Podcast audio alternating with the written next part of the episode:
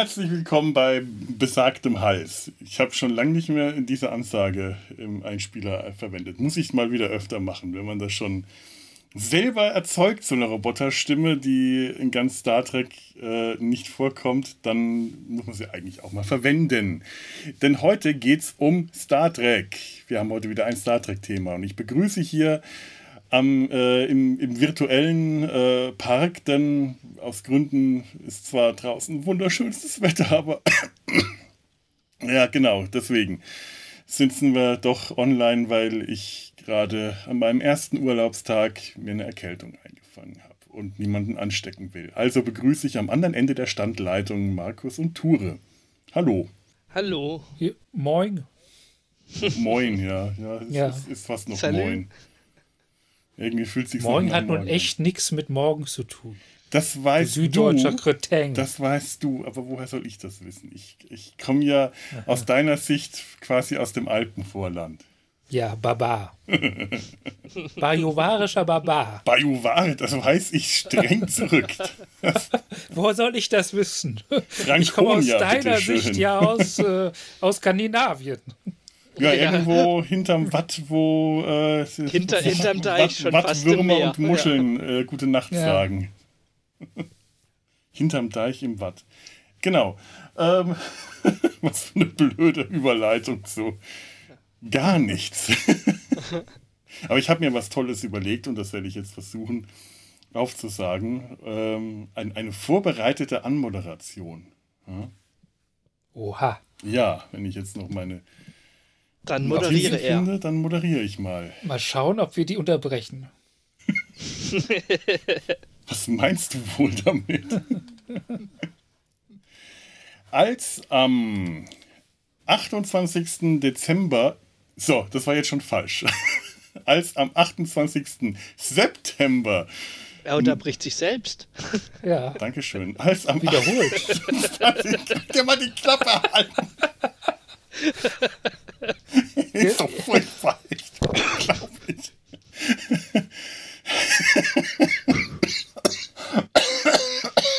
Scheiße, ich Markus raucht und äh, äh, Felo kriegt ja da auch Husten. Ihr seht das nicht aus meiner Perspektive, aber Markus Rauch geht tatsächlich. Oh, oh, ah. Oh, naja, Markus Rauch schwebt von seine, seinem Bild im Felos Bild rein und gleichzeitig fängt er an zu husten. Ja, ja, Mystisch. Das ist, äh, so gut sind Ja. wir, dass wir das hinkriegen. Eine Fresse. Ich muss erst mal was einen Schluck trinken. Yay! Ich hab's geschafft. Jetzt muss nur noch die Anmoderation schaffen. Aber das ist Immerhin das einzig. Sommerliche Ja. hier ist das Radler, das ich gerade geöffnet habe. Und das schon etwas warm geworden ist. Mist. Ah. Ja, als am 28.09.1987 die Enterprise D auf Jungfernfahrt ging, als Star Trek's Next Generation seine erste Sendung in den USA gestartet hatte, hatte im Vorfeld Gene Roddenberry der Enterprise etwas hinzugefügt in weiser Voraussicht, weil die äh, Obersten des Studios oder Sender äh, der Meinung waren, so ein Raumschiff bräuchte keinen Maschinenraum, da würde eh nichts stattfinden. Alles, was in so einem Raumschiff stattfindet, findet hauptsächlich auf der Brücke statt. Und daraus hat in deswegen hat in weißer Voraussicht Gene Roddenberry für die erste Folge, für die Pilotfolge eine, ich glaube, ungefähr einminütige Szene geschrieben, in der Captain Picard durch den Maschinenraum läuft. Nur damit ein Set vom Maschinenraum gebaut werden konnte. Er hat Tatsachen geschaffen. Ja. Was Gene Roddenberry nicht geschrieben hat, also nicht in den Maschinenraum hineingeschrieben hat, war die Tür zum Eingang, die Drehtür zum Maschinenraum. Und über genau die geht's heute, über besagte personelle Drehtür, durch die sich in der ersten Staffel von TNG, von The Next Generation, die diversen Chefingenieure, die virtuelle Klinke in die Hand gedrückt haben. Wir reden heute über die Chefingenieure der ersten Staffel von Star Trek The Next Generation. Na, war das eine Anmoderation? Das war eine Anmoderation. Das war doch mal was. Ja. Was? Und wir verdanken die Information unserer lieben Tanja, die, ähm, die Hörer vom Discovery Panel wissen das auch schon, weil Tanja äh, das damals als Rätsel gestellt hatte. Und äh, die Sache mit der Drehtür, das verdanken wir Sebastian. Der war ja neulich auch bei uns zu Gast und wir haben ihm da äh, quasi raten lassen, was in einer unserer nächsten Folgen vorkam. Und da haben wir ihm ähm, eine Reihe von Folgen, von Episodentiteln genannt. Und äh, das hat ihn dann so lange nicht in Ruhe zur Ruhe kommen lassen, bis er uns dann wirklich nachts eine WhatsApp-Nachricht geschrieben hat. Potztausend, ich habe jetzt wirklich nicht einschlafen können. Mein Tipp, die Drehtür in Main Engineering von Argyle bis Leland T. Lynch. Und das hat gestimmt. Und ich glaube, ähm, einfach zum besseren Verständnis lese ich mal kurz genau diese Liste an äh, Folgen, aber zusammen mit den entsprechenden Chefingenieuren vor, denn wie gesagt, die erste Staffel hatte einige, nicht nur einen, sondern mehrere. Und äh, damit ihr wisst, worum es geht, mache ich das, lese ich, verlese ich jetzt mal einfach. Es fängt an mit Lieutenant Commander Sarah McDougall, gespielt von Brooke Bundy, in der Folge Gedankengift, The Naked Now. Ähm, da sehen wir auch den, ihren Assistenten Jim Shimoda, gespielt von Benjamin W.S. Loom, der Vollständigkeit halber. Dann in der Folge 6 Der Reisende, Where No One Has Gone Before. Und in der Folge 13, das Duplikat Data Lore, begegnen wir Lieutenant Commander Michael, wahrscheinlich, das ist äh, B-Kanon, Argyle, gespielt von Biff Jäger. In der siebten Folge sehen wir Lieutenant Singh, ein Assistenz, Assistent des Chefingenieurs, also Stellvertreter wahrscheinlich, die geheimnisvolle Kraft, Lonely Among Us. In der 21. Folge Die Waffenhändler, The Arsenal of Freedom, begegnen wir Lieutenant Logan, gespielt von Vito Ruginis. Ich habe vergessen, mir aufzuschreiben, wer Lieutenant Singh gespielt hat. Tut mir leid. In der 23. Das Folge ich, ja. Lieutenant Commander Leland T. Lynch. Nachdem Leland T. Lynch. alle anderen zuvor keine Namen, also nicht alle, aber nach Jim Shimoda haben eigentlich alle folgenden keine offiziellen Vornamen bekommen, hat Leland T. Lynch gleich fast zwei bekommen. Der äh, ist kurz zu sehen in Die schwarze Seele, Skin of Evil. Und das waren die Reihenfolgen, die Reihe, in Reihenfolge die Chefingenieure, die wechselnden Chefingenieure oder beziehungsweise Assistenten der Chefingenieure der Enterprise der ersten Staffel, bis wir dann in der zweiten Staffel Lieutenant Jordi LaForge als Chef, festen Chefingenieur der Enterprise bekommen. So, so viel die Zusammenfassung. Ja, was ist eure Vermutung? Warum gibt es in der ersten Staffel so viele verschiedene Chefingenieure? Sonst hat man das ja auch nirgendwo. Mobbing. Ah. Lieutenant Logan hat sich nach, hat sich durch Sarah McDougal, Sarah McDougal und Lo Argyle nach oben gemobbt. Mhm. Oder. Wäre dem zuzutrauen, ja was, was meine, was, was ich auch noch denken könnte, weil es wird durchaus, ich glaube, im Reisenden darauf hingewiesen, dass es mehr als einen Chefingenieur gleichzeitig geben könnte, weil mhm. es wurde mhm. von dem Chefingenieur gesprochen. Das heißt, man hat Plura, eine Art. Genau, ja. ja, ja, ja.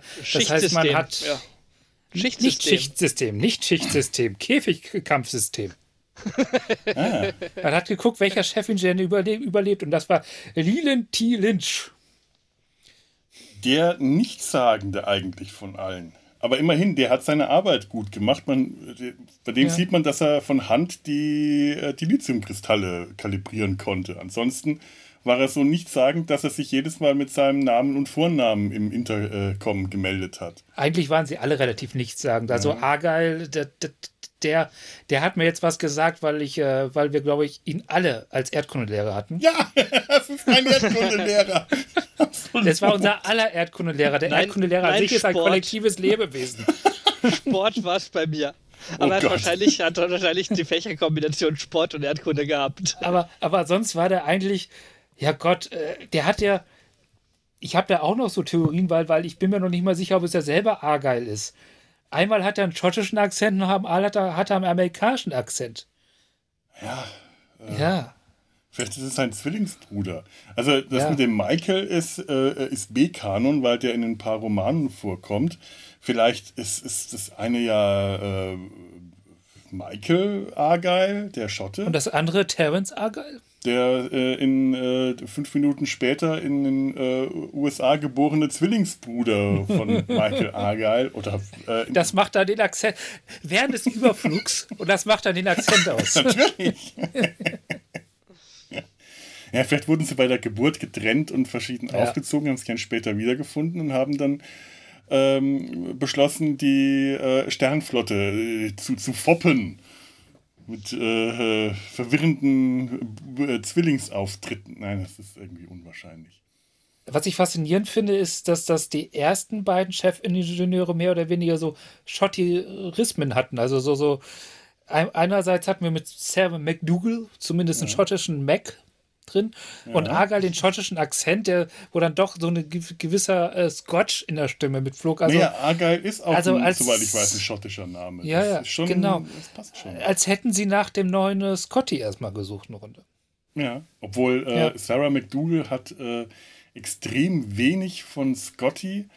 Ja, Ich vermute allerdings, was sie mit Scotty gemeinsam hat, ähm, könnte die Trinkfestigkeit sein. die hatte, über, die aus. hat, von der haben wir auch gar nicht so viel gesehen. Ja, Aber ich hatte, aber ich, und die hat auch gar nicht so viel gesagt, aber die hatte von allen, äh, äh, außer vielleicht Logan, der hatte ja auch mit am meisten noch zu tun gehabt bei der ganzen Geschichte. Der hatte ja wenigstens sowas wie eine Aufgabe, außer irgendwo rumzustehen. Und äh, äh, äh, wir wissen sonst nicht, wer diese Dialogzahlen sagen soll, auszusprechen. Die hatte Ausstrahlung. Also das, das, das, das hat, glaube ich, ging viel über die Schauspielerin selbst als Ja. das, was sie zu tun hatte. Die war schon, also die Ja. war nicht mehr ganz jung, die würde, hätte ich so vom Ja. Alter her ungefähr in äh, äh, Picards äh, Altersgruppe gesteckt. Ja. Sah aber gut aus, viel zu stark geschminkt, äh, blond aufgetürmte Haare, aber mein Gott, das ist äh, Zeitgeistig, Zeitgeist der sagen. 80er Jahre. Also Und, äh, zuschmussstark geschminkt war eigentlich jeder weibliche Charakter in dieser Serie zu dieser absolut. Zeit. Und, und hatte was. Und ein weiblicher Chefingenieur wäre interessant gewesen, aber wahrscheinlich haben sich da dann die Produzenten gesagt: Moment, wir haben jetzt schon zu viele äh, Frauen an wichtigen Positionen, das wird uns unangenehm. Außerdem wäre sie ja vielleicht dann noch romantischer, romantische Konkurrenz für äh, Dr. Crusher gewesen. Wer weiß, in wen sich dann Picard verguckt hätte am Schluss. Ja, vielleicht wäre das was, äh, was für Bill geworden, so, so ein bisschen erdend und so. Die hatten schon so eine gewisse Chemie, die beiden. Ja, du meinst so, so, so ein Mutterding vielleicht? Ja, ja, ja. Nein, ich- was ich an Sarah McDougall wirklich interessant fand, die kommt ja in der Folge Gedankengift vor, Ja, in der alle besoffen sind durch den, äh, weiß nicht was, Virus, den, äh, den, den, den Jordi und die anderen da einschleppen von dem anderen Schiff. Während die, die alle, TOS-Gedenkfolge. genau, die TOS-Gedenkfolge, direkt gleich am Anfang, äh, naja, Die zweite, ne? Also es ist nach dem Pilot die erste Folge. genau, genau, ja. Ja. Und alle werden sie ziemlich besoffen, ziemlich schnell und unterschiedlich stark. Und es gibt zwei Charaktere, die auffällig nüchtern bleiben die ganze Zeit. Und das eine ist Worf, der da am, am Steuer oder an der Ob sitzt. Worauf finde ich super in der Folge, aber das ist ein anderes Thema. Ja, Worf ist, Worf ist überhaupt so wirklich in der Folge super. Mir ist zum ersten Mal der- jetzt der- aufgefallen, war, was der eigentlich für eine Funktion hatte. Der war stellvertretender Steuermann. Ja, der war zweiter Steuermann, ja, ganz offiziell. Ich habe dann auch, noch mal, aber, aber ich- er war auch gleichzeitig irgendwie in das Sicherheitsteam mit eingebunden. Also das Ja, in der ersten Staffel ja, er, er der war, auch so ein bisschen. Ich habe dann nochmal nachgeschaut. Worf war tatsächlich in der ersten Staffel zweiter Steuermann und damit Ja, war er aber- der Ersatzmann, der auf der Brücke ähm, zu sein hat, während er äh, halt darauf wartet, dass der erste Steuermann irgendwie weggerufen wird oder ausfällt und dadurch musste Worf halt alle möglichen anderen Aufgaben übernommen, übernehmen und weil er immer hinter äh, Lieutenant Yahr stand, hat der äh, einfach Sicherheitsaufgaben mit übernommen. Aber der wurde halt auch eingesetzt, wenn es darum ging, äh, ihr Ja. holt mal den ab und so. Also wenn man mal was Großes, Breites brauchte, wurde er mit den Geldwerten mitgeschickt. Ja. Also so war. Also, ja, du hast recht, aber man hat schon der Serie angemerkt, dass sie am Anfang noch nicht genau wussten, was sie mit dem eigentlich sollen. Ganz klar. Ja. Ähm, genau, und die andere ist eben Sarah McDougall. Ja. Die äh, bleibt die ganze Zeit ziemlich, die behält einen ziemlich klaren Kopf.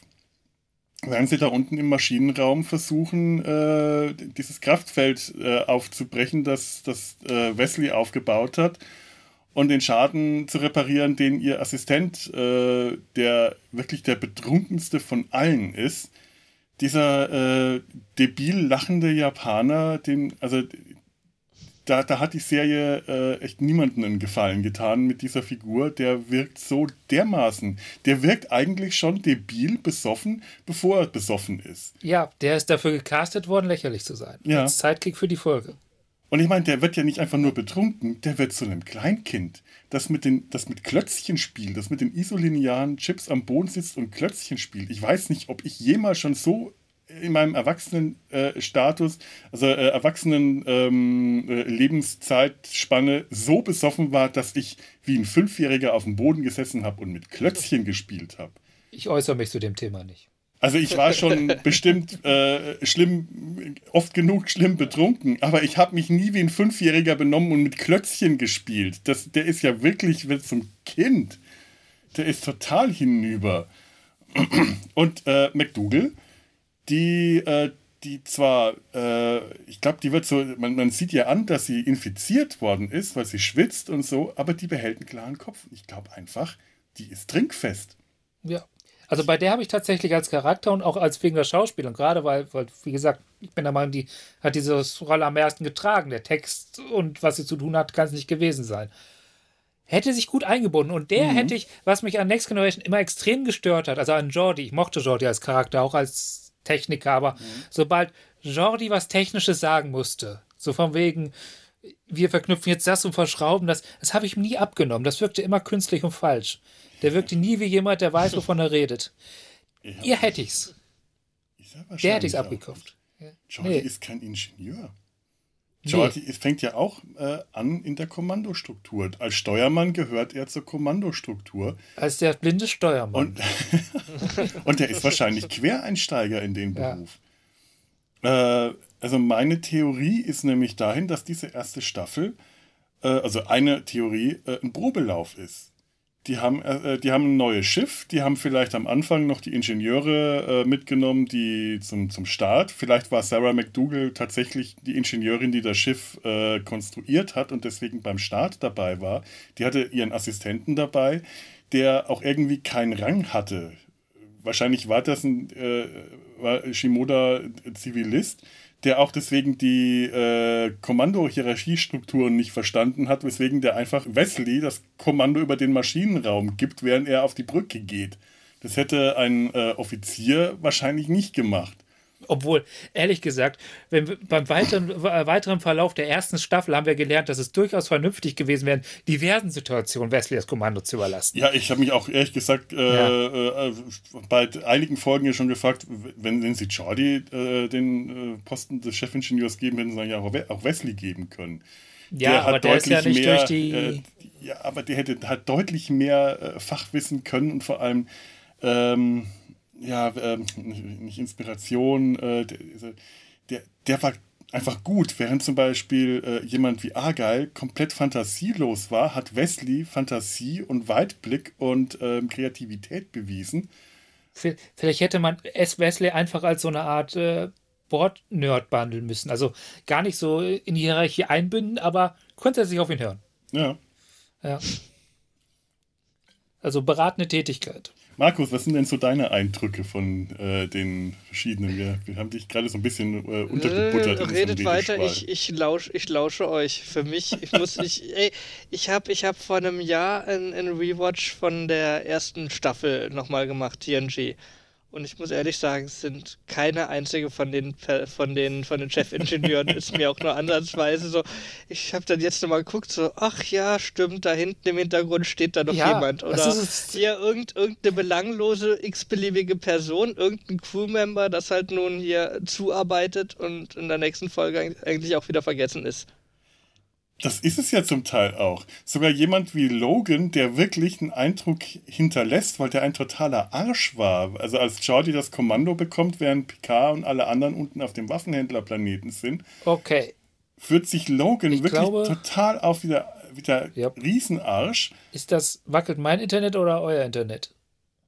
Mm, das muss deins sein. Ich krieg euch gerade ganz gut rein. Aber du wackelst auf Skype hin und wieder mal. Ja, du auch. Ich höre euch wieder.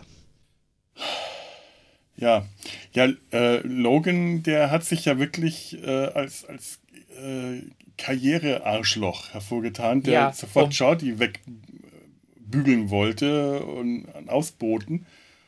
Und der war dann nächste Folge auch sofort weg und man hat ihn einfach nicht mehr erwähnt. Ja, also ganz ehrlich, so wie der sich verhalten hat, hat er sich für eine Strafversetzung geradezu empfohlen. Ja, absolut. Vor allem, ähm, also erstmal, er hat gegen die ähm, grundlegendste aller Regeln verstoßen, die rottenbergische Harmonieregeln. Ja. Keine Feinde von innen, keine Konflikte von innen, nur von außen. Ein Stänkerer, der von innen Ärger macht, der, äh, der fliegt. Und dann, Und damals war Roddenberry ja noch äh, im Captainsstuhl der Sendung. so ziemlich, ja. Ja. Und dann ist es aber auch so, so ein Chefingenieur, der muss ja nicht nur technisch firm sein, sondern der muss ja auch tatsächliche Teamleiterqualitäten, der muss Führungsqualitäten haben. Und ich glaube, das ist genau die Folge gewesen, in der sich Jordi für den Posten qualifiziert hat, weil Picard gesehen hat, ach guck mal an, der hat Qualitäten, der kann ein Team leiten, der hat Kommandoqualitäten. Kann ich mir vorstellen, weil wir sind ja auch relativ spät in der ersten Staffel und die eiern da ja schon fast eine ganze Staffel durch die, durch die ganzen äh, Chefingenieure durch, dass sie da sich so langsam Gedanken gemacht haben, ob sie nicht einfach aus dem bereits bestehenden Personal sich einfach rauspflücken. Also vom, äh, Ja. von der Produktion her würde ich sagen, auf jeden Fall. Also da, äh, da hat man sich hat man, man hat gemerkt, äh, okay, der Maschinenraum ist, äh, äh, ist doch ein wichtiger Ort in der Serie. Der wird, der kommt vor. Man braucht da jemanden. Ähm, kommt immer wieder vor und statt dass man jetzt jemanden neuen dazu holt, nimmt man jemanden aus dem bestehenden Cast. Und äh, tatsächlich, da wäre aus meiner Sicht entweder Worf oder Jordi die Wahl gewesen, weil beide. Wobei Worf ist ja direkt äh, nach Taschas. Äh, Mhm. Äh, Genau, was sich beide während Ja. der äh, ersten Staffel auch immer wieder im Maschinenraum oder in der Technik betätigt haben. Jordi ein bisschen mehr, aber eher so als Bastler und Tüftler. Und Worf, dadurch, dass er dann den, den ähm, einfach prädestiniert war, die Nachfolge von Tascha Ja anzutreten, war es dann halt Jordi. Und das, meiner Meinung nach ist der kein Ingenieur, das ist ein Bastler und Tüftler, der da als Quereinsteiger reingekommen gekommen ist. Deswegen äh, vielleicht ist er deswegen so gut, äh, weil er, äh, der kommt, der hat die äh, Kommandoausbildung, äh, kann also ein Team leiten, der weiß, wie er äh, seine Leute behandeln muss, der hat also Leaderqualitäten, die äh, die anderen äh, vielleicht alle nicht hatten. Also Logan schon mal gar nicht, den willst du nicht als Vorgesetzten haben. Nein. Und äh, die, die übrigen waren wahrscheinlich auch so, so blasse Pfeifen, die, äh, de- denen du halt nicht im Notfall äh, mal das Kommando über Schiff übertragen willst. Es, es gibt, noch, gibt noch einen, den ich tatsächlich als Kandidaten gerne weiter, weiter beobachten hätten können. Äh, Singh. Der hatte vor allem eine schöne äh, Chemie mit, mit äh, Wesley, fand ich. Also der hatte in ein, der kurzen Szene, die er zusammen mit Wesley hatte, wo, wo die zusammen im Maschinenraum saßen und er sagte, hey, wo sie sich kurz über Technik unterhalten und er dann sagt, hey Wesley, aber du musst jetzt mal wieder lernen gehen. Da hatten die so, äh, hatten die so, hatten die eine sehr schöne Chemie, die sie versucht haben, die ganzen Rest der Serie zwischen Jordi und Wesley, Wesley aufzubauen. Ich will jetzt nicht sagen, dass es vollkommen gescheitert, aber das, was ich da in dieser kurzen Szene gesehen habe, fand ich besser. Ja, die geheimnisvolle Ja. Kraft war das.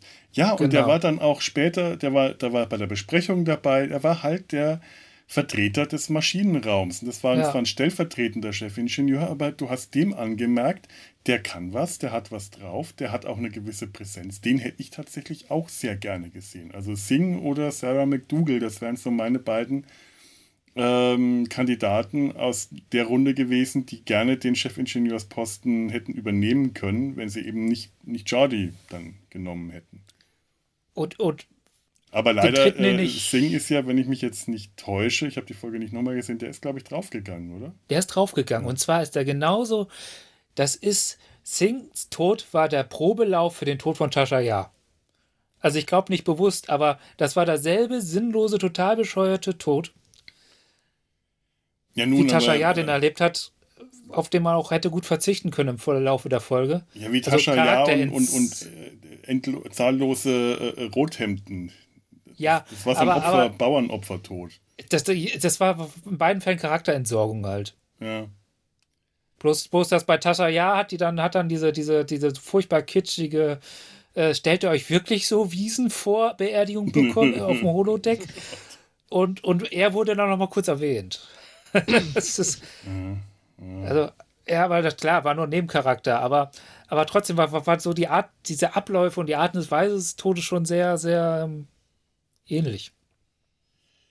Ah. Ja, stimmt natürlich. Ja. Ich meine, Tascha Ja hat jetzt äh, in, in, in der in, der Zeit, die sie hatte, tatsächlich auch nicht so viel mehr Charakterisierung und Hintergrund bekommen und die wurde immer schlechter geschrieben. Das lässt sich schon wirklich fast mit einem Rothemdenopfer vergleichen, wie sie Die meiste gegangen ist. Charakterentwicklung hat sie tatsächlich in der Folge ihres Ablebens bekommen. Ja. Wo dann plötzlich äh, eine gewisse Beziehung zu Worf konstruiert wurde. Das, das waren auch so Parallelen, die ich gesehen habe. So Singh hat so plötzlich so eine gewisse Beziehung zu Wesley, kam aber nie wieder davor und danach war er halt weg. Und das wurde halt alles in dieser Folge so abgehandelt und mit Tascha so ähnlich. Mhm. Ja, schade. Schade drum. Also ich meine, äh, die, die, erste Staffel ist eh ähm, schwierig anzuschauen. Ich weiß noch, als ich die zum ersten Mal nach, nach langer Zeit wieder gesehen habe, da habe ich mich plötzlich wieder sehr zu Hause gefühlt und mich daran erinnert, wie das war, als ich die damals zum ersten Mal gesehen habe, als die im Fernsehen lief. Brauchen wir eine Pause? Ich, ich gehe mal aufs Klo. Das ist, wenn ihr jetzt nicht ohne mich weitermachen könnt, dann brauchen wir eine Pause. Äh, ich ich gehe auch mal kurz aufs Klo. Dann Okay. geht mal. Bis später, Markus. Bis gleich. Ich kann ja in der Zwischenzeit was singen.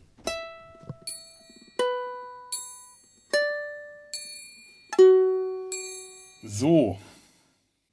So. Ist eine schwierige Aufnahme heute. Ähm, jetzt sind wir alle zurück, haben uns entleert. Ich befülle mich schon wieder. Das ist nicht gut. Das ist nicht gut. Ja, was soll man machen? Du musst in zehn Minuten gleich wieder. Wenn du jetzt trinkst, dann müssen wir gleich wieder ranfahren. Also die nächste Autobahn ausfahren. Aber wir sind doch bald da. Wann sind wir da? So, wo, wo war, äh, äh, war ich denn? Ach ja, genau. Als ich dann jetzt die äh, erste Staffel nochmal angeschaut habe, hat sich's eher unangenehm angefühlt. So, äh, weil ich jetzt dann doch schon gerade wieder sehr drin bin in, in Star Trek und gerade in der Next Generation, dass die erste Staffel äh, sich nicht gut anfühlt, weil sich alle Es ist anstrengend, ja. Sie Es ist noch benehmen nicht sich fließend seltsam. und, und Picard mit seinen komischen Belehrungen ständig und äh, muss immer so viel erklärt werden. Und okay, Ja. die, diese Planetenoberflächen, äh, die sehen trotzdem immer noch schön aus. Der Waffenhändler, das ist einfach, äh, das, das, das sieht schlimmer aus, als bei TOS die Planeten ausgeschaut haben. Sowas liebe ich einfach. Wenn es so richtig billige Planetenoberflächen sind, aber trotzdem. Das äh, ist nicht gut. Ja, die haben damals sich selbst noch, ich würde sagen, heute wird man, glaube ich, sagen, sie waren in der Findungs Selbstfindungsphase. Ja, nun, es passt ja, Ja. irgendwie auch zu äh, unserem Thema. Die Ja. Chefingenieure mussten ja auch gefunden werden. Ja, das ist, äh, das ist, also ich, ich will, will da auch mit Markus gerade mal recht geben und, und eigentlich haben wir uns da ein ganz schwieriges Thema auch rausgesucht, weil, weil das ist ja ganz dünn, die Basis, die wir haben. Das ist ja eigentlich nichts. Das sind Nö. ein paar Leute, die im Hintergrund rumstanden. Ja. Also Argyle kriegt tatsächlich noch ein bisschen mehr zu tun, einfach weil er zwei Folgen hat und weil er in beiden eine relativ aktive Rolle hat. Zumindest er muss äh, beim Reisenden äh, skeptisch daneben stehen und nicht verstehen, was Kosinski äh, da macht und äh, zeigen, Und dass er keinerlei Phant genau den doof finden und beweisen, dass er keine Fantasie hat. Und äh, bei Data Lord, das Duplikat, ist er zusammen mit Dr. Crusher, was ich nie verstehen werde, dafür zuständig, Lore zusammenzubauen. Also hat er zumindest da auch äh, sche- schein, scheinbar eine größere Funktion eine Expertise, die er aber eigentlich in der ganzen Folge nur beweist, dass er nicht wirklich weiß, was er machen muss. Er müsste Data aufschrauben, um rauszufinden, wie Data funktioniert. Wo ich mir auch denke, meine meine der- Theorie, ist meine Theorie dazu ist, es war gerade einfach der einzig verfügbare, der einen Schraubenzieher halten konnte. ja, Ja, das glaube ich aber auch. Die haben Schicht. keine Androiden-Experten dabei, sondern nur Raumschiff-Experten. Also müssen die Raumschiff-Experten den Androiden zusammenbauen. Ja, später ist aber der Androiden-Experte aus irgendeinem Grund Jordi. Und ich glaube einfach nur, Jordi ist der beste Kumpel von Data und deswegen Ja. lässt man den an Data rumschrauben. Anna, das, ich ich glaube, dass der Jordi schraubt am meisten an Data rum, weil er der Kumpel ist, wird dadurch aber automatisch über die Zeit auch der Data-Experte. Natürlich. Weil, weil keiner so viel andere. Genau. Ich glaube, Sind das was wir nicht Doktorspielchen? Wenn Dr. Doktorspielchen mit wenn Glasfaser. Dr. Crusher äh, daran beteiligt sind, sind es auch Doktorspielchen. Jawohl. Und ich glaube, Markus hatte vorhin auch recht mit dem Schichtsystem. Ja, Also, ja, Also das es muss, macht es Sinn. muss ja, es muss Ja. ja. immer einer verfügbar sein. Also deswegen, es hat mich Genau. auch gar nicht gewundert, dass man im Prinzip so viele in der ersten Staffel hat, die auftauchen, weil irgendwo, es muss immer ein Verantwortlicher sein. Ich, ich denke, ich, der hab da, ich hatte da immer im Kopf, ich meine, wenn man von Maschinenraum redet, was kommt, mir kommt dann sofort das Boot in den Kopf. Das, der, der Film, wo, wo es um den Maschinenraum geht. So, die Brücke gibt es zwar auch noch, aber, aber der Maschinenraum, da sind die, da sind die Charaktere, da sind die Typen. Ähm, und da muss ja, da das gibt es ja das, auch was einem einen, in, in Erinnerung geblieben ist. Am bedrückendsten an der, Ja. der Raum im Boot, in dem U-Boot, der für mich immer den größten Albtraum dargestellt hat. Ja. Und da hattest du ja auch einen, einen ersten IO und einen, einen zweiten IO. Also, also du hattest immer, und die waren im Schichtsystem, also du hast immer einen verantwortlichen Leiter. Ich, ich meine, das Schichtsystem kommt auch später nochmal vor und dann ist es, es ist tatsächlich so, dass du die Schichtleiter hast und darüber halt noch Jordi, den Chefingenieur. Über allem schwebend. Ja. Der, der, die, goldene die, Sonne. Posi- die Position Ja. war vielleicht halt noch nicht definiert irgendwo Genau. im, im Anfang von TNG. Vielleicht war es auch wirklich einfach dieser Gedanke, wir haben diese ganzen Schichtleiter, aber wir brauchen jemanden, der das Ganze unter Kontrolle hält, weil das gerade irgendwie aus dem Ruder läuft. Wir brauchen noch einen Aufpasser. Und damit Ja, Da und- Und, und du Und da musst, und du brauchst du musst ja- dieses riesige Schiff ja auch erstmal füllen. Ich meine, Ja. wir reden, wir reden von Enterprise. Besatzung. Genauso von wegen 1000 Mann Besatzung und wir sehen in den entscheidenden, also Brücke und, und, äh, und Zwölf. Maschinenraum, zwölf Mann und immer die gleichen Ja, zwölf. Da muss man Ja. doch irgendwie versuchen, ein bisschen. ich glaube glaub sogar weniger. Ähm, auf der Brücke ja. muss es ja auch die Nachtschicht geben. ja, Ja, wo, es wird auch, es gibt eine Folge, da, da sehen wir das auch tatsächlich, den Tag- und Nachtschichtwechsel. Und das ist tatsächlich auch so, Nachtschicht ist so B-Schicht, das sind dann die, äh, ne, die, äh, die, äh, die Ja, routinierteren Menschen. aber äh, wird trotzdem trotzdem von Data geleitet, der Ja. halt wahrscheinlich als einziger keinen Schlaf braucht, weswegen Ja. der in der Tagschicht am Steuer sitzt und in der Nachtschicht auf dem Captainsessel. Also da frage ich mich auch, wie wird das in anderen Schiffen äh, gehandhabt? Wer übernimmt da die Nachtschicht, wenn äh, an der Tagschicht schon immer alle da sind? Wer ist denn diese B-Schicht überhaupt und die C-Schicht? Das sind ja nicht nur zwei, sondern drei Schichten. Auf der Cerritos bei Decks sind sogar äh, vier Schichten. Da gibt es noch die Delta-Shift, die, äh, die verhasste Böse. Die, denen man alles, die alle böse Schicht. die, denen man alle Übel dieser Welt zutraut. Wenn es irgendjemand gibt, der vielleicht mal schuld ist, dann muss es diese Delta-Schicht sein. Die sind mir suspekt, die Delta-Schicht. Und wir, wir, wir wissen ja noch nicht mal, wer hier die Beta-Schicht ist. Weil, Ey, das, das, das, sowas wird bei Next Generation immer angedeutet. Wir wissen irgendwie, dass das existiert. Wir kriegen das mit. Ich meine, wir gibt ja auch diese Low Decks Folge, worauf halt jetzt die neue Serie grundsätzlich. Also wir wissen das alles, aber aber es ist halt, es wird nicht wirklich thematisiert. die Delta-Schicht ist sogar so suspekt und sinister, dass einer von denen eine Augenklappe hat. Ah. Wenn einer, weißt du, welchen Leuten ich nicht trauen würde, die zwei Augenklappen haben oder ein Visor. Fände ich ja auch äh, äh, ganz übel, dass Logan äh, Jordi anblafft. Sie können nicht sehen, wer sie da. Sie können sich nicht gegen etwas wehren, was sie nicht sehen. Und sie sehen nicht, wer sie da angreift. Und ich hätte an Jordis Stelle etwas das anders war aber kein reagiert. Hinweis auf seine Blindheit, sondern auf deren allgemeinen Blindheit. Ja, Sie aber ich hätte an Ding Stelle da mal ganz anders reagiert wahrscheinlich. Soll das eine Anspielung sein? Gehen Sie Ja, zurück auf ja. Ihren Posten im Maschinenraum. Sie haben hier nichts zu suchen. Aber ich, ich glaube, tatsächlich ist der Grund könnte auch gar sein, nicht weil Jordi der große Techniker ist, sondern weil er ein guter Moderator ist, dass Ja. er Chef. Weil, weil in der Position, wenn du quasi über den Schichtleitern stehst, dann brauchst du in erster Linie einen guten Anleiter und einen guten Personaler. Genau das ist meine Ja. Theorie. Dass Jordi tatsächlich, wie ich gesagt habe, als Quereinsteiger, der ist nicht Ingenieur, aber der ist halt ein Technikfreak, der ist ein Bastler. Und äh, hat bewiesen, dass er ähm, Kommando-Qualitäten hat, dass er Teamleiter-Qualitäten hat und alles andere bringt er, hat er entweder sich mal so selber beigebracht oder lernt der im Job. Der hat wahrscheinlich in der Zeit, die es gebraucht hat, in der sich ähm, Riker ein Bart hat wachsen lassen, weil zwischen erster und zweiter Staffel ist ja eine Pause. Die Pause, Rikers Projekt Bart wachsen lassen. Genau. Jordis Projekt auf. ja. Äh, in der Zeit hat wahrscheinlich Jordi äh, entweder auch so seine Probe, äh, seinen Probedienst als äh, Ja. Versuchschefingenieur absolviert, so wie das möglicherweise, also, äh, also entweder haben das alle bis dahin gemacht, jeder war mal dran, den Chefingenieur zu spielen, um mal zu schauen, äh, kann der was? Äh, nee, nicht so gut, nicht so gut, das probieren Ja, wir so mal den, sind wieder bei der. Käfigtheorie. Bei der Käfigtheorie. Und am Ja. Schluss Jordi und dann ah, okay, der kann. Und äh, der ist es dann geblieben. Oder ähm, sie haben halt äh, gemerkt, dass mit den vielen Schichten funktioniert nicht und jetzt brauchen wir jemanden, äh, dann nehmen wir mal Jordi, der schleicht da eh schon die ganze Zeit äh, in der Technikabteilung rum und Gelb steht dem eh besser. So, außerdem kann der den Unterschied zwischen Gelb und Rot eh nicht sehen. Das kann dem ich tatsächlich. Äh, das, Na. ist, das ist übrigens, was ich bei beiden, also bei Worf und Jordi, das sind ja die einzigen, die wir in verschiedenen Farben gesehen haben. Aber ehrlich gesagt glaube ich, dass keinem dies Rot wirklich gut steht. Wir sehen ja, Picard auch mal in Blau. Und auch das steht ihm besser als das Rot. Ja, stimmt. Ich glaube, er sieht Ja. Data auch mal in Rot. Sieht auch nicht gut aus. Stimmt. Ja. Ja, dieses Rot, das, das ist irgendwie, das ist, das ist keine sehr spucke Farbe. Nein.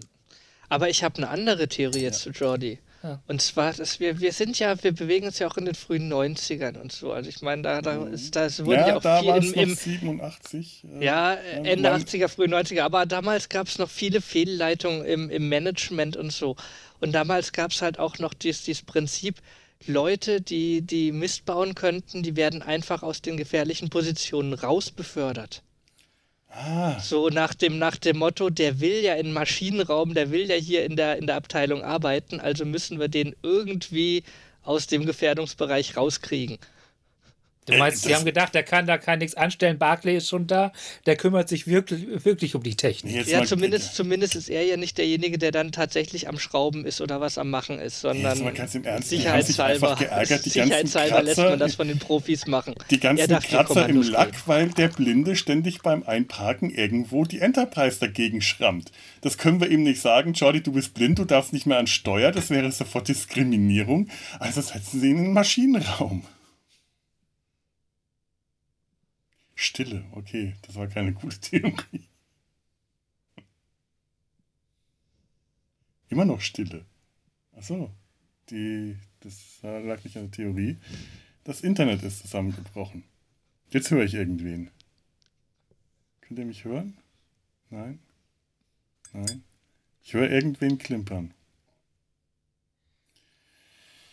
Okay. Fedo, hörst du uns? Ja, ich höre euch. Dich, Tura, höre ich? Uns, du. ich seh, Uns. jetzt sehe ich euch unglaublich zappeln gerade. Äh, Skype holt jetzt gerade alles nach, was ihr in der letzten Minute an Bewegung gemacht habt. Ich höre euch wieder, yay! ja, ich höre euch auch. Ich hoffe, du hast deinen Monolog gerade aufgenommen. Ich habe den nicht gehört. Ich hab's aufgenommen, ja. Ähm, die Theorie war, dass sie Jordi deswegen in den Maschinenraum äh, wegbefördert haben, weil er beim Einparken so viele Schrammen in die Enterprise gebracht hat. Und man kann ja schlecht sagen, der, den, den Blinden, den wollen wir da weghaben. Das wäre ja Diskriminierung. Oh, ich sehe gerade Picard, wie er nach jeder, auf jeder Raumstation so einmal rumfliegt, so Picard-mäßig, um die Enterprise und jeden, jeden Kratzer protokolliert. Also, oh, ja. noch einer, noch einer. Was mache ich nur? Wie kriege ich den bloß so vom Steuer weg? Wie gesagt, mit so, äh, mit so, einem Klemmbrett, wo der Umriss von der Enterprise aufgezeichnet ist. Mit so Stylus, so. Markiert dann mit einem Marker die Stelle, die schon wieder, schon wieder. Und er kann auch nicht mal Jordi beauftragen, weil er die Kratzer zu beseitigen, weil er die nicht sieht. er sieht sie umso besser. Er kann dir direkt sagen, wie tief die gehen. Das stimmt, ja. ja. das ist so die erste Lackschicht. Oh, oh, der geht tief, den müssen wir nochmal neu. Sagt er dann nicht immer, das war nur die Lackschicht. Das, das ist nur der Schmucklack. das dürfte das auf Dauer gefährlich werden. Aber das rostet doch das nicht. Ah, Quatsch.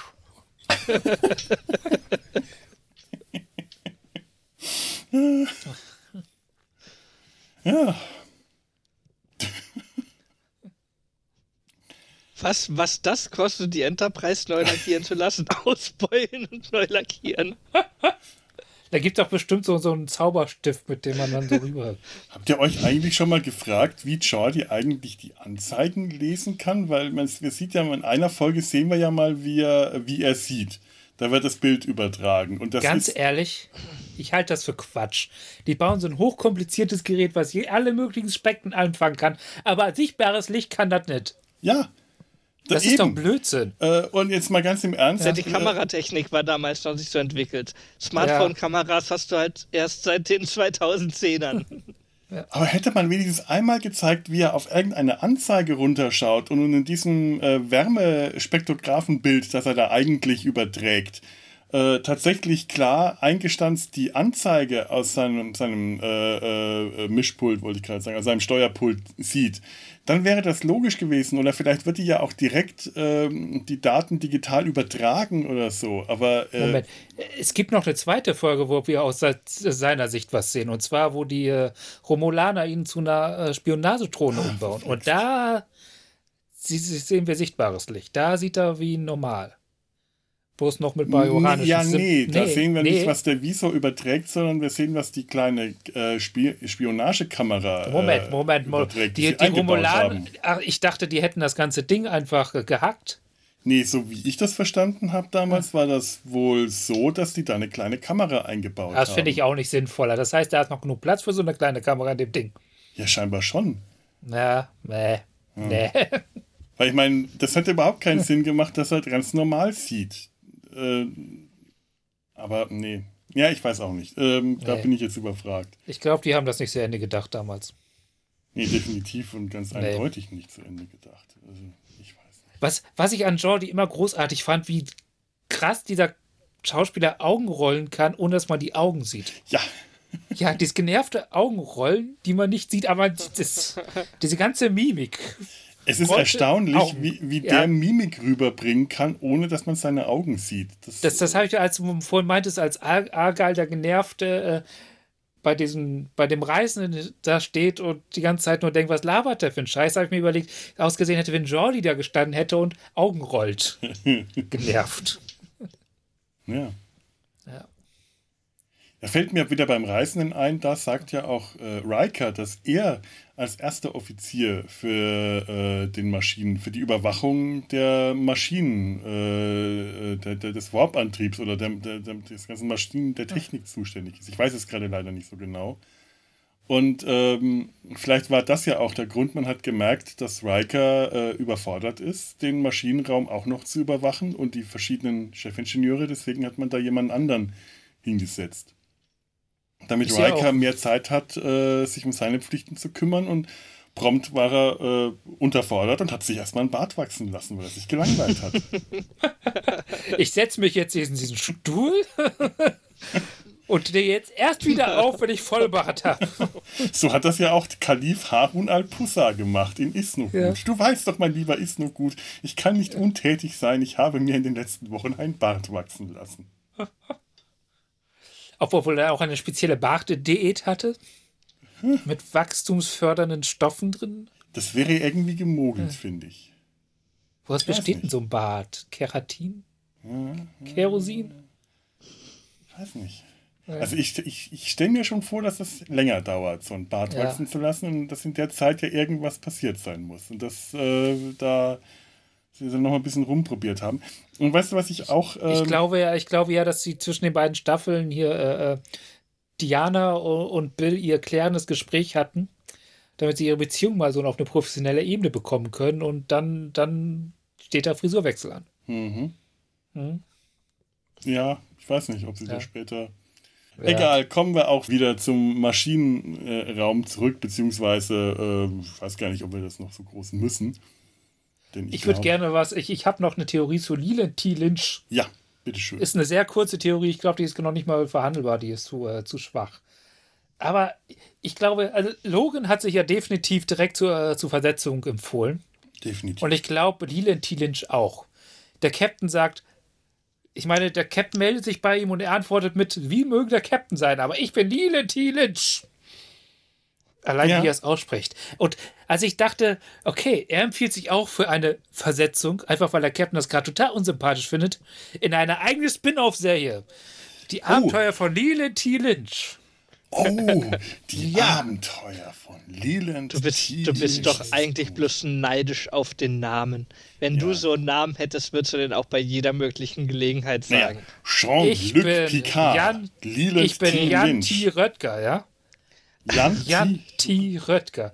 Ja, mein erster Vorname ist gar nicht Ture, das ist Jan. Jan ich werde, um, meine, um die Behörde zu ärgern, nach meinen Eltern beschlossen, dass mein zweiter Vorname mein Rufname ist. Das hat mein Vater auch. ja. Ich habe nur den einen. Ich habe überhaupt keinen Zweitnamen. Ach, du Ärmster. Ich, ich, ich hätte ja so gerne Hugo nach meinem Opa oder Hans nach meinem anderen Opa oder Hans Hugo. Aber hat man mir äh, damals nicht gegeben und ich habe es bis heute noch nicht geschafft, einfach mal aufs, äh, auf, aufs Rathaus zu laufen und rauszufinden, wie, wie, viel das kostet. Mein, mein Vater hat es, mein Vater hatte es mit, mit äh, griechischen, lateinischen Namen und deren Bedeutung. Markus Alexander. Uh. Markus, Markus ist der kriegerische, Alexander der siegreiche. Aha. Stimmt, das war er. ja, da ist was dran. Alexander der Große. Aha, nicht schlecht.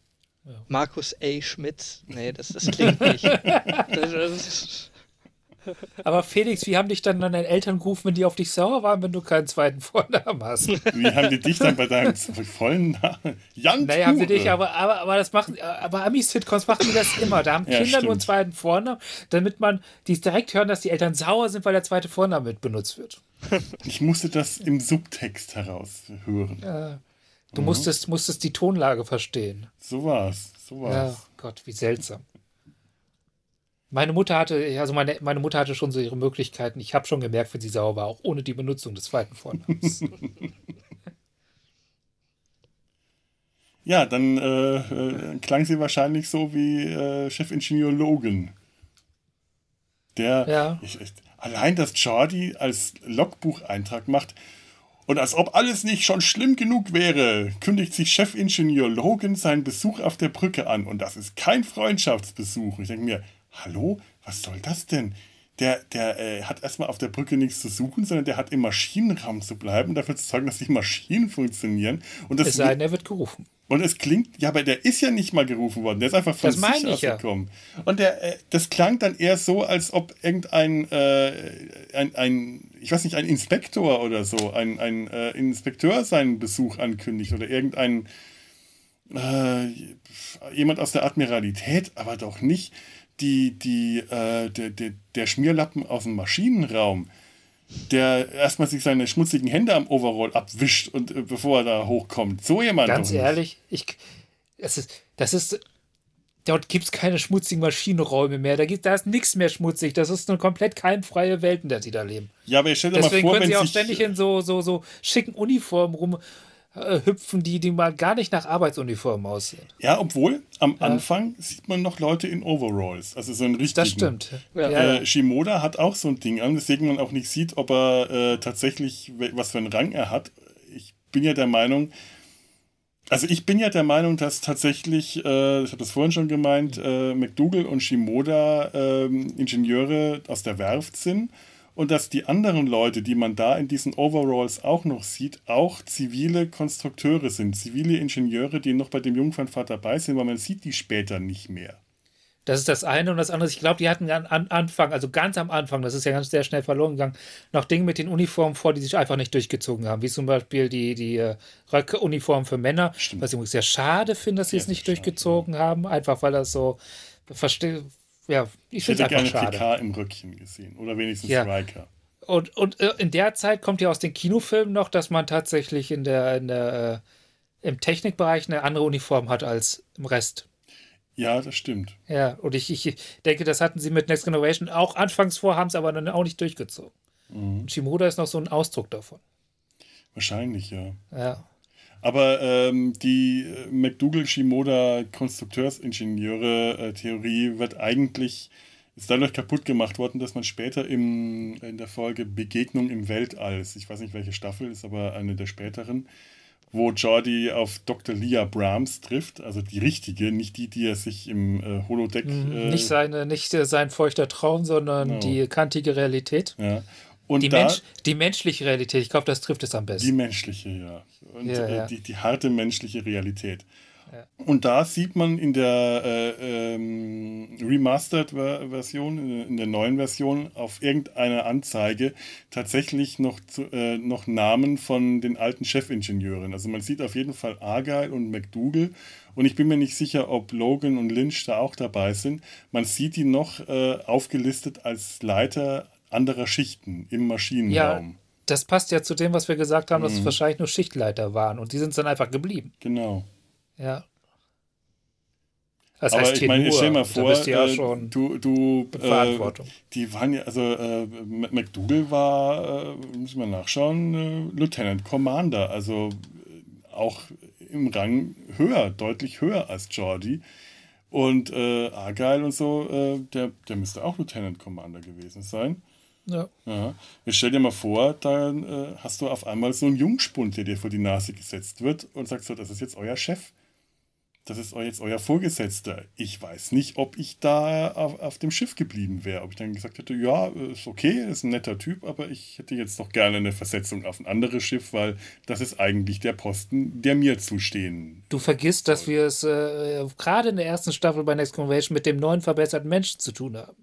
Ach, neuer verbesserter Mensch, mein Ja, Arsch. mit dem neuen verbesserten Menschen, der keine eigenen äh, Egoismen mehr hat der, der Sowjet, äh, der, der Sowjetsternbürger. mein Bier ist alle. Neuer verbesserter Mensch. Echt.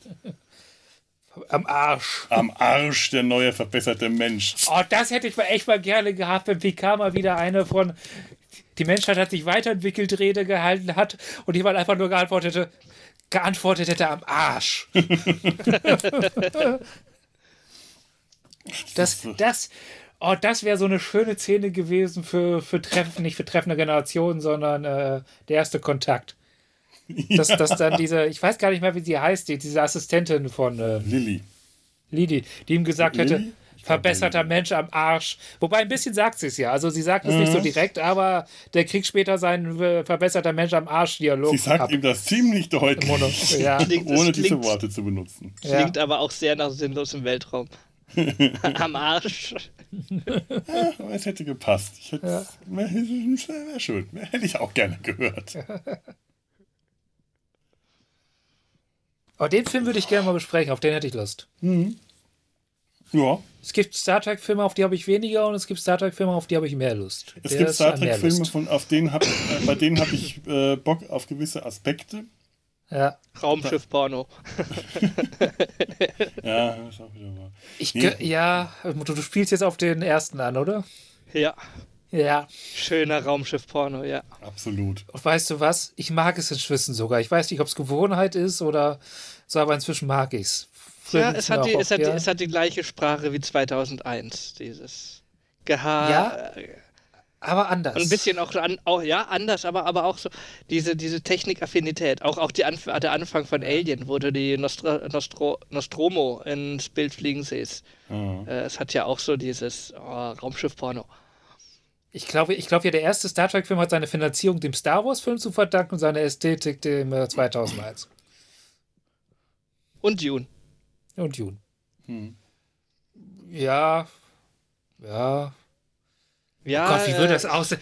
Schade, dass Hans Rüdi Giger schon tot ist. Wie würde das aussehen, wenn er als Star Wars Star Trek-Film ausstatten würde? Wow. Äh, ich glaube, dann, ich glaub, dann landest du irgendwo Richtung, Richtung Dune, weil ähm, äh, die, die Kack und Sachis haben gerade aktuell eine Folge über Dune rausgebracht und unter Über den anderem Film, auch der nie gedreht wurde. nee, über, über den, über den neuen und, und ach, Ah, nee, stopp, ja, das ja. war nicht, das war nicht, das war, Entschuldigung, nicht Kack- und Sachgeschichten, sondern das war äh, Radio Tatooine. ich wollte die nämlich sich, gerade sagen. die sich mit dem Film, also mit den alten Filmen beschäftigen und halt natürlich auch den Trailer und allem für die Ja. neue Verfilmung jetzt sehen. Und äh, die erwähnen unter anderem mal, dass Giga unter anderem auch bei der, bei der alten Dune-Verfilmung mit, mit eingespannt war. Nee, nicht bei der, nicht bei der, die aktuell ins Nicht- Kino kam, sondern es kam eine, es gab eine, die nicht gedreht wurde. Da war der eingespannt. Ach stimmt, ja, okay, ja, irgendwie Ja, sowas, ja. Aber, aber, aber, aber der, der, der Lynch-Film sieht so aus, als wäre Giga mit eingespannt gewesen. Mhm, mit diesen, also zumindest mit diesen Ja. sehr abstrakten äh, Rüstungen und, und diese Schläuche in der Nase Ja. und, und alles so ein bisschen. Es, es, es gibt eine herrliche Arte-Dokumentation über den Film, der nie gedreht wurde. Und ich muss ganz ehrlich sagen, ich bin fest davon überzeugt, dass das ein mieser, richtig mieser, beschissener ESO-Streifen geworden wäre. Der Typ, der den drehen wollte, hat einen Knall. Aber optisch ansprechend. Aber das ist ja der, der Lynch-Film auch. Ja. Ja. Und der ist als Film auch nicht gut geworden. Das ist. Aber ja, das, dann, mir, ist dann mal ein bisschen aufgefallen. Ja klar, ich meine, die, die Wüstenplaneten, ähm, da, hat, da, hat, da hast du, kannst du schon starke Ähnlichkeiten, Parallelen ziehen zu äh, Tatooine in Star. Wars. Ja, natürlich, ist ja auch ein Wüstenplanet. Sandwürm, Sandwurm, Sandwürmer hast du auch. Ein Wüstenplanet, äh, genau, ein Wüstenplanet, in dem Würmer wohnen. Und in dem, sich große, in dem sich große kettenbetriebene Fahrzeuge, irgendwelche Farmen und sowas durch die Gegend bewegen. Also, Ja, ich glaube auch ehrlich gesagt, Wüsten, Wüstenplaneten ohne Kettenfahrzeuge ist möglich, aber nicht nötig. Sind das eigentlich riesige Wattwürmer? Jetzt äh, die Hoods. Ja, also die Wü- Wüstenplanetwürmer. Weil äh, man, sieht man da die andere Seite vom Planeten, dass da vielleicht ein, ein Meer ist mit sehr, sehr langsamen Gezeiten. Okay, okay. Nein, der Wüstenplanet ist wirklich ein Wüstenplanet, in dem es, glaube ich, einen Grünstreifen gibt, wo noch Wasser ist. Und die äh, Würmer da sind eher Antiwattwürmer. Sie reagieren allergisch auf bis tot auf Wasser. Ah, so. Okay, Ja. gut. Jetzt ist äh, Ja. die Unklarheit auch äh, beseitigt. Ja, Schade. also es, äh, sind ja Antiwattwürmer. Gut, also das nächste Mal Aber, sollte ich aber an der- deren Kinder wiederum, Aha. die äh, leben in Feucht. Feuchtkrams. Naja, gut, das Ja, ist. Äh, Kinder rebellieren ja häufig gegen die Eltern. Eben, ja. Also, äh, ist normal. Also, äh, nicht, ne? Das war unser kleiner Dune-Ausflug jetzt. Aber ich, ich, ich, ich, ich habe beschlossen, mich auf den neuen Film jetzt zu freuen und nicht, trotzdem nicht zu enttäuscht sein, wenn ich ihn nicht mag. Ja, Äh, du hast ja mit, das, hast mitbekommen, dass es jetzt nur die, die erste Hälfte des Buches ist. Ja, das ist gut. Also, jein, es ist Ah, die, die, die, die Aussage, die mir dazu echt im Kopf geblieben ist, ist, es könnte sein, dass es unter der Tra die Traumverfilmung von Dune wird, die leider wirtschaftlich komplett erfolglos sein wird, wie fast alle guten Filme dieses Regisseurs. Und äh, Hm, wir ja, Blade Runner irgendwo auf- 2049 war auch nicht das Riesending, ne? Mhm. Ja, eigentlich, Ja. eigentlich fast alles, was er gemacht hat. In, war Egal, Hauptsache er kriegt trotzdem wieder Geld für einen neuen Film. Ja, und das, das hoffen wir mal, hoffen wir mal, dass, dass die Ja. zweite Hälfte der Dune-Verfilmung dann nicht irgendwo auf der Strecke bleibt. Also ich finde es deswegen gut, weil ja unter anderem die Lynch, das Lynch-Ding daran gesteitert ist, dass er viel zu viel Stoff auf einmal verarbeiten muss. Ich, wann habe ich die Lynch-Verfilmung? Ich habe die Lynch-Verfilmung in den frühen 2000ern mal gesehen. War nett, aber, aber ist mir auch nicht so im. Also äh, imposant, optisch imposant, aber okay. Nur im Vergleich zu dieser 2000er-Verfilmung grandios. Da gab es doch, oder war das ein 90er? 2000er, 90er irgendwo. Ja, ich weiß, du, du meinst die Kurzserie, ne? Ja, genau, dieser Dreiteiler. Ja, ja. Ja, Der Lynch musst du äh, Lynch Ton abschalten und das Ganze als Bilderbogen sehen. Ah, okay. Äh, oder einen Audiokommentar einsprechen. Oder das. Gibt's bestimmt mit Audiokommentar. Oh. Neu synchronisieren, live synchronisieren. Plans, äh, planlos auf dem Wüstenplanet. Ja. ha, jetzt sind wir abgeschwiffen. Ja, Ja. geringfügig. Aber Ist immer noch bei okay. Science Fiction geblieben. Ja, und das, das Thema ist ja, das Thema ist ja quasi Abschweifung, das ist ja mit eingeplant. Das ist eine der Themen, die wir eigentlich nur als Ausrede, als Ausgangspunkt und Ausrede für den Podcast nehmen. Gibt's auf dem, gibt's auf dem Wüstenplaneten einen Chefingenieur? Äh, ja, bestimmt. Die haben ja Technologie. Garantiert auch im, im Zuge der militärischen Ränge haben wir garantiert auch irgendwas dementsprechendes. Ja. Sicherheit. Aber das ist da nicht so ein Thema tatsächlich. Ne? Technik ist ja mehr wie als Seevehikel als, als eigentliches Thema. Ja. Ich dachte, wir hätten dich vertrieben. Ja, doch, äh, nein. Das, äh, aus, aus diversen Gründen war ich kurz weg. Habe ich was Wichtiges verpasst? Nein, wir haben ein bisschen über Dune, haben uns gefragt, ob es bei Dune auch Techniker, Chefingenieure gibt. Äh, müssen die auch Zoologen sein gleichzeitig? Was ist Andere da die Frage. Qualifikation? Wenn, wenn wir schon, wenn wir schon gerade äh, franchise-übergreifend denken, ist Chewbacca ein Chefingenieur? Ja, Chefingenieur, Schoßhund, bester Freund. Co-Pilot. Co-Pilot. habe ich jetzt überhört. Eigentlich bin ich, bin ich doch, ist, ist, ist Han Solo die nutzloseste Person an Bord.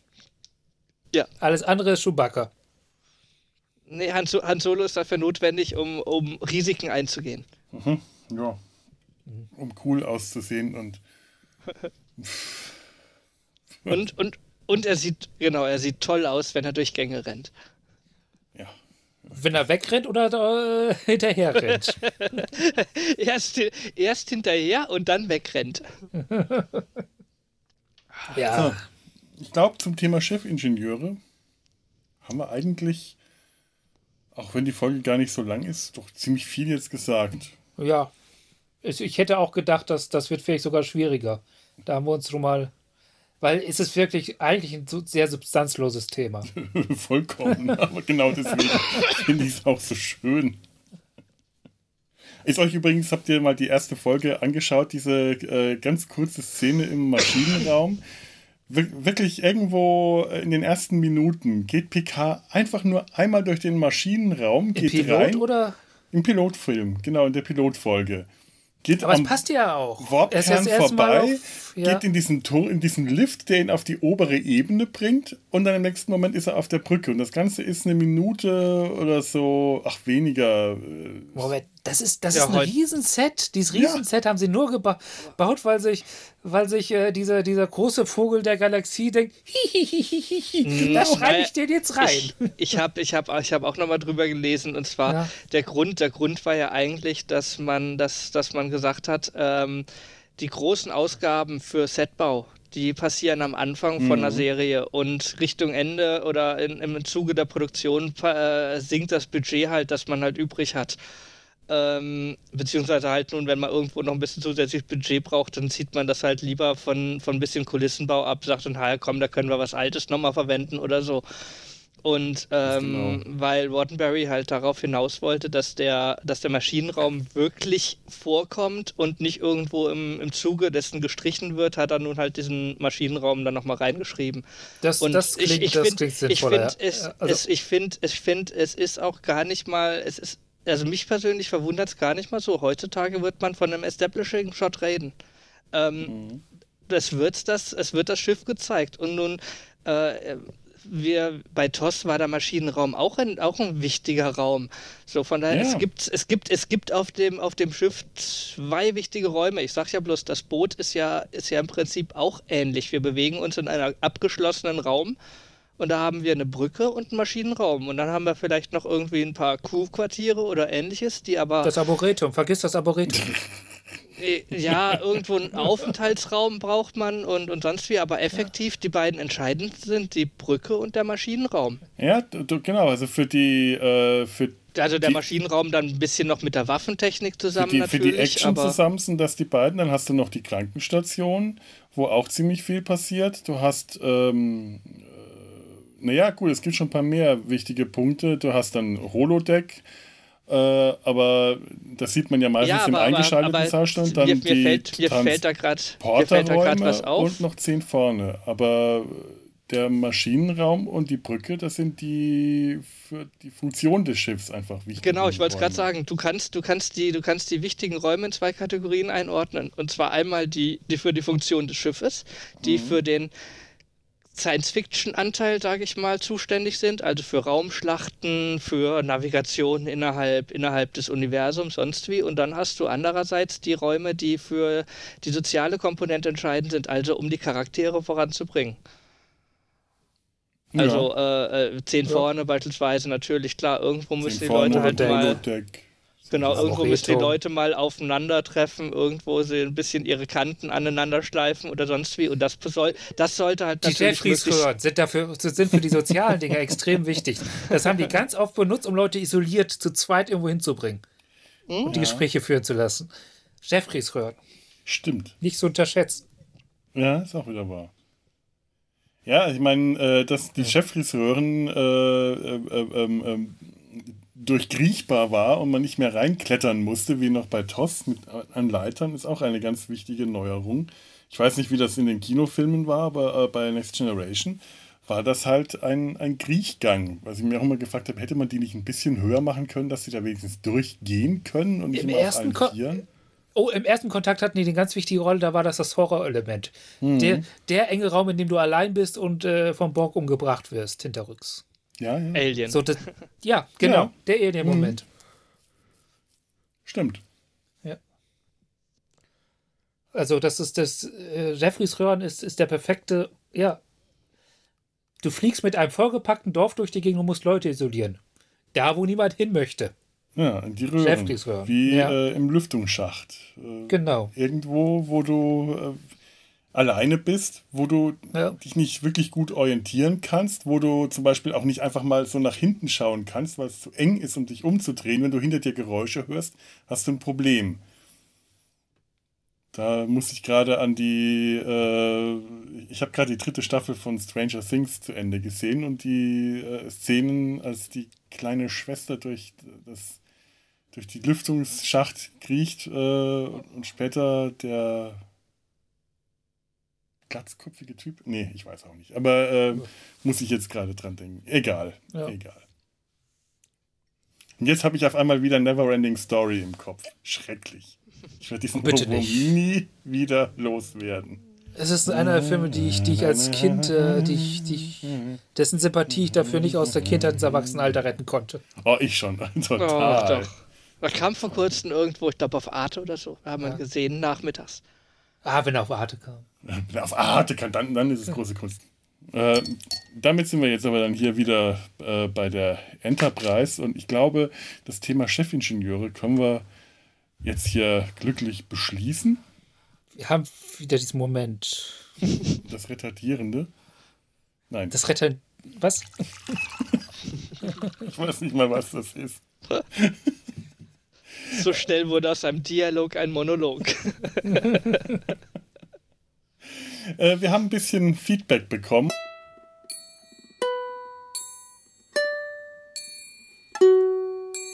So, an dieser Stelle sollte jetzt eigentlich ein längerer Feedback-Blog kommen. Der wurde auch aufgenommen, aber weil einfach alles nicht so geklappt hat bei dieser Aufnahme, wie auch nur ansatzweise geplant, es war wirklich eine sehr, sehr schwierige Aufnahme aus technischer und äh, jeder anderen Hinsicht auch. Ähm, habe ich mich jetzt letzten Endes schwierigen Herzens, schwierigen Herzens, ja genau, schwierigen Herzens äh, dazu entschlossen, diesen Blog zu großen Teilen rauszuschneiden. Da war einfach nichts mehr rettbar, was man den Hörern hätte vorsetzen können. Und ihr, ihr, seid ohnehin gestraft genug, denn unsere Maßstäbe, was wir euch Hörern äh, zumuten, ja durchaus etwas speziell sind, wie wir an mancher Stelle schon mal gehört haben. Also seid nicht traurig, wenn jetzt ein paar zerstückelte Fetzen kommen, etwas vom Anfang, etwas vom Ende dessen, was ich noch an schönen Stellen, äh, die auch hörbar waren, aus dem langen, langen äh, Blog, der bestimmt fast eine Stunde lang ging, noch retten konnte. Wir werden versuchen, das, was wir jetzt da aufgenommen haben, an anderer Stelle nochmal nachzuholen, weil es auch um Themen ging, die recht wichtig waren und die man nicht über, einfach überspringen kann oder will. Ähm, wahrscheinlich habt ihr das sogar schon in einer der früheren oder anderen Folgen gehört, denn die Ausstrahlungsreihenfolge ist momentan etwas durcheinander und hat nicht ganz mit dem zu tun, mit der Aufnahmenreihenfolge freut euch einfach, dass die Folge dadurch sehr viel schneller zu Ende ist. Manchmal muss man einfach den Silberstreif am Horizont sehen und lasst euch aber bitte nicht daran hindern, uns trotzdem Feedback zu geben. Wir freuen uns über alles, was ihr uns sagt, äh, auch wenn es äh, nicht äh, auch, auch, auch, wenn es böse Dinge sind, die ihr uns sagen müsst, weil wir äh, schlechte Sachen machen und so. Also äh, weil wir, weil, weil, weil wir, ne, wir nehmen jede Kritik an. Ihr findet uns auf www.data-sein-hals.de. Da könnt ihr uns ganz einfach Kommentare unter die Show Notes schreiben. Ihr könnt uns da auch eine äh, Mail schreiben. Dazu haben wir uns ein, ein Kontaktformular. Ihr könnt uns auch einfach äh, per kontakt at data-sein-hals.de schreiben. Ähm, ihr findet uns auf Twitter, auf Facebook, überall könnt ihr mit uns in Verbindung treten. Hört auch mal in den Sumpf rein und in den Röttcast und sagt einfach weiter, wenn ihr der Meinung seid, das hier wären aus welchen Gründen auch immer Dinge, die andere Menschen auch mal hören sollten. Die Gründe dafür überlassen wir dann euch. Und jetzt kommt der zerstückelte, gerettete Feedback-Blog. Viel Spaß noch. Es ist ein sehr, sehr, sehr, sehr, sehr, sehr, sehr ich scroll gerade endlos lang nach unten, langer Kommentar. Und ich lese ein mal. Michael Lang. Hm? Ein, ein, Michael Lang. Ein Michael Lang. Wir haben jetzt Ja. Michael als die, äh, die, die Kommentareinheit. Äh, das ist so ist sowas wie so eine astronomische Einheit. Ja, also, also das Gegenstück zu ein Saarland. Das ist ja die bekanntermaßen deutsche Flächenberechnung, wenn, wenn man vergleichen will. Ja, also ich glaube, das ist eher so das Gegenteil von ein Saarland. Das Wie ist viel- eher. Äh, Äh, Es ist das literarische Saarland. Also, Wie viele Fußballfelder sind ein Saarland? Keine Ahnung. Also ich habe eher von der Größe her, würde ich sagen, was ist das größte Bundesland Bayern oder NRW? Dann wäre das ein Michael, ein NRW. Oder ein Bayern. Müsste ich mich jetzt nach, weil es ist lang. Wir haben schon überlegt, ein Michael ist ungefähr zwei Tau Taus. Und eine, eine Tau Tau ist äh, ungefähr äh, vier bis sechs normale Kommentare. Also ich, also ich kann, ich kann dir sagen, wie viel ein Fußballfeld entspricht. Ich habe es gefunden. Und zwar ein Fußballfeld entspricht 0,00000027784 Saarländern. es, gibt, es gibt tatsächlich einen Saarland-Fußballfeldumrechner.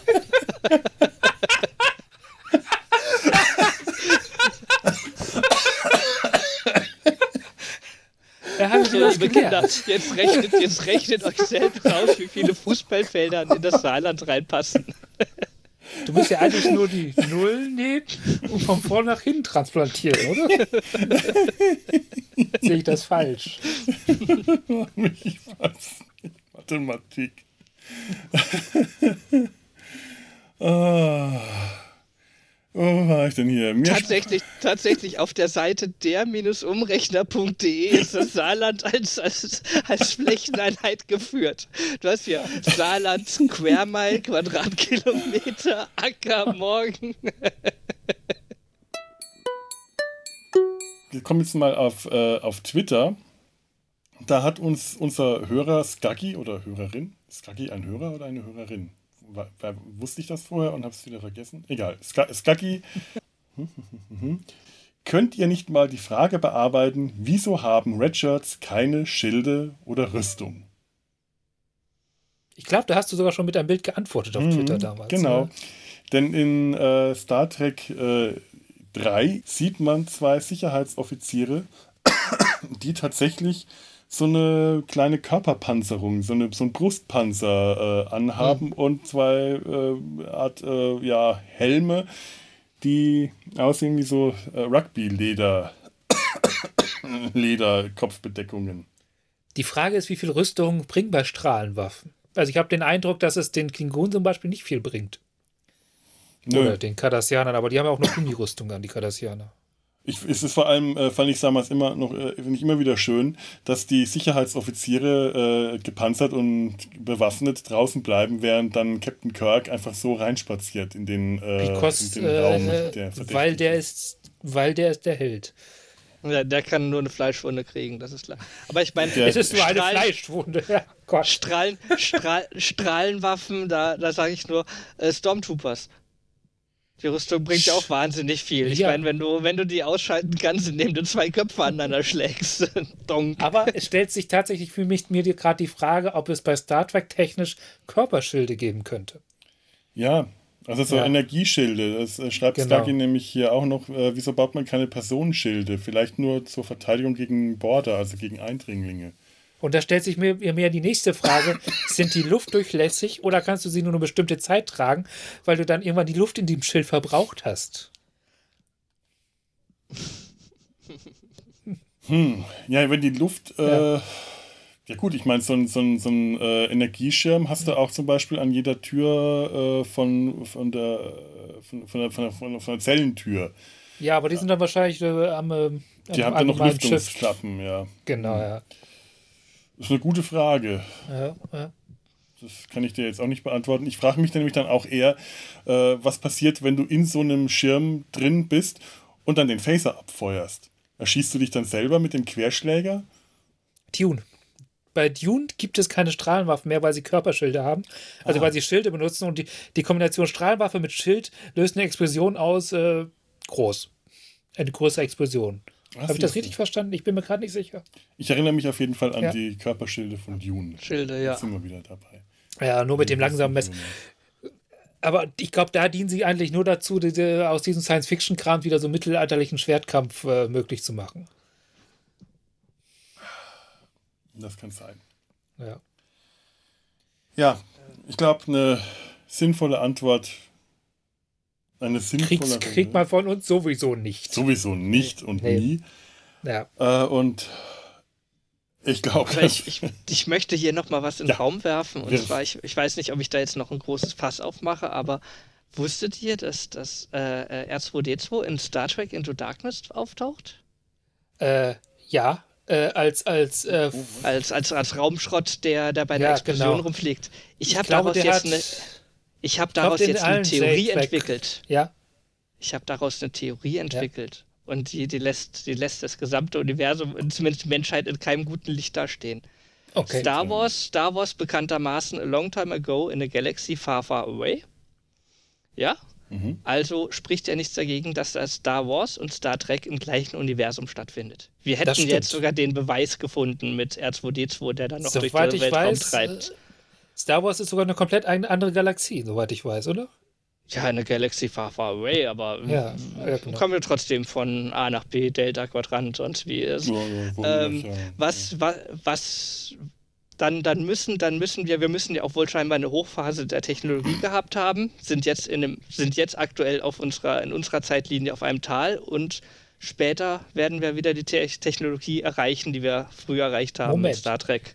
Heißt das, dass wir bei, dass vielleicht sind wir ja einfach nur eine Kolo ehemalige Star Wars-Kolonie, die ja, da komme ich, ja. da kommst du nämlich jetzt auf meinen Punkt. Und ja. zwar, die Menschheit hat sich im, hat sich nach Star Wars, das ja in einer Galaxie weit, weit entfernt gespielt hat, ausgebreitet und dabei einen riesigen transgalaktischen Genozid vollzogen gegen alle nicht-humanoiden Lebensformen. Ist noch nicht mal unrealistisch. Die dann in Star Trek ja auch nicht mehr zu sehen sind, weil Star Trek hat prakt praktisch nur noch humanoide Lebensformen, mit ein paar Ausnahmen, aber und zumindest, ja, aber zumindest ja. nicht mehr, nicht, längst nicht mehr in dem Ausmaß, wie wir es in Star Wars hatten, also vor langer Zeit. Ja, nein, vielleicht. Also, äh, wenn das Star Wars in einer anderen Galaxie spielt, hast du es vielleicht einfach mit dieser anderen Galaxie, die viel. Wo, wo das die lebenfreundlicher ist. Also quasi, die Milchstraße ist so eine Art Wüste und diese andere Galaxie ist so eine Art Regenwald. Oh, okay. Auch Ja. eine Theorie. Das ist mir jetzt zu hoch. Oder es sind einfach, oder ist es tatsächlich passiert, dass in zwei verschiedenen Orten zu zwei verschiedenen Zeiten haarlose Trockennasenaffen entstanden sind? Wenn ich nach Star Trek gehe, muss das ja irgendwie so sein. Ja, natürlich, ne? Wie, wie war Ja. das? Äh, die, die. Wie heißt die Folge? Wo sie nach der, der die, den, den Urwesen suchen, das Ja, ja, genau. Und Fragment verloren. Dings- Ja, okay. Ich Ich- bin gerade ziemlich hinüber und äh, so, so faszinierend ich das jetzt gerade finde, aber ich muss, äh, ich möchte jetzt auf mein Sofa zurück und Gut. Äh, dann winken wir aber- in den akustischen Raum und sagen auf Wiedersehen. Ja, ich möchte an der Stelle nochmal, weil wir am Anfang äh, uns bei Tanja für die schöne Information bedankt haben mit dem äh, Maschinendeck, auch nochmal auf Tanjas neuen Podcast hinweisen, Dreckipedia. Die macht da zusammen mit Peter einen ganz tollen Podcast mit sehr, sehr, sehr viel Fachwissen. Deutlich äh, fundierter als äh, unser äh, Wissen hier. Dreckipedia, hört da rein, ist ein ganz toller Podcast. Äh, wenn ihr den nicht sowieso schon abonniert habt, macht das. Und wenn ihr den abonniert habt, dann abonniert auch unseren, was ihr dann hoffentlich auch schon habt. Und sagt uns weiter und hört auch mal im Sumpf rein. Da wird es demnächst möglicherweise auch äh, einige interessante Science-Fiction-Themen geben oder vielleicht die unendliche Geschichte. Wer weiß. Vielleicht, vielleicht auch nicht. Vielleicht, vielleicht auch nicht. Kann man nie wissen. Das Universum ist weit und groß und äh, die Welt ist groß und leer. So, Und voller Bärenfallen. so ist es. In dem Sinne, ähm, macht's gut. Wir verabschieden uns. Lebt flott und in Frieden. Tschüss. Flott und oh, den finde ich gut. Auf Wiederhören. Der stammt ja. aus Voyager. Tschüss. Ja. Ciao.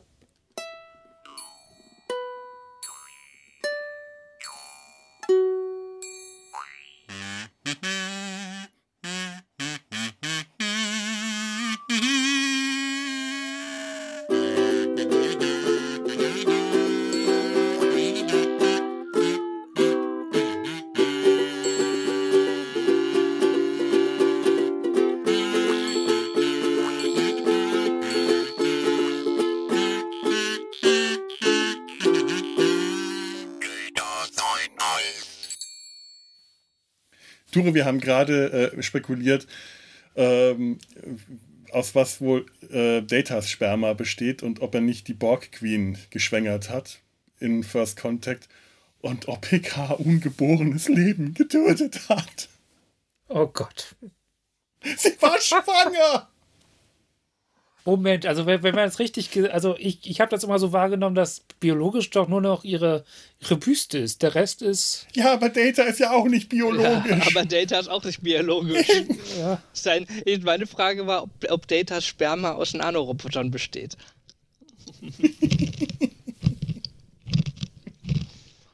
ich krieg wieder diese Kopfschmerzen.